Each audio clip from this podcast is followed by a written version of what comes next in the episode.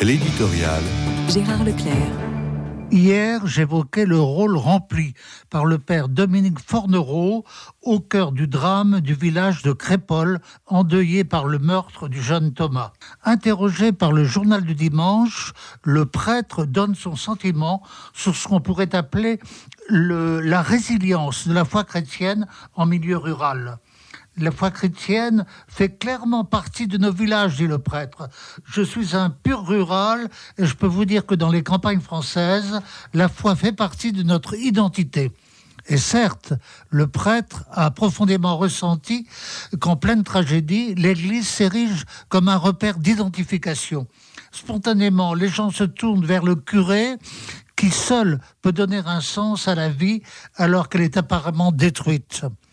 Encore faut-il qu'il y ait présence concrète de l'institution qui fait signe avec le clocher planté au cœur du village.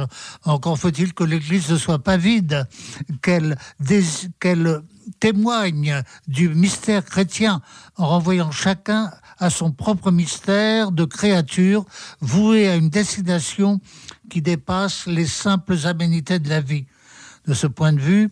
D'autres ont plutôt un avis assez différent du père Dominique.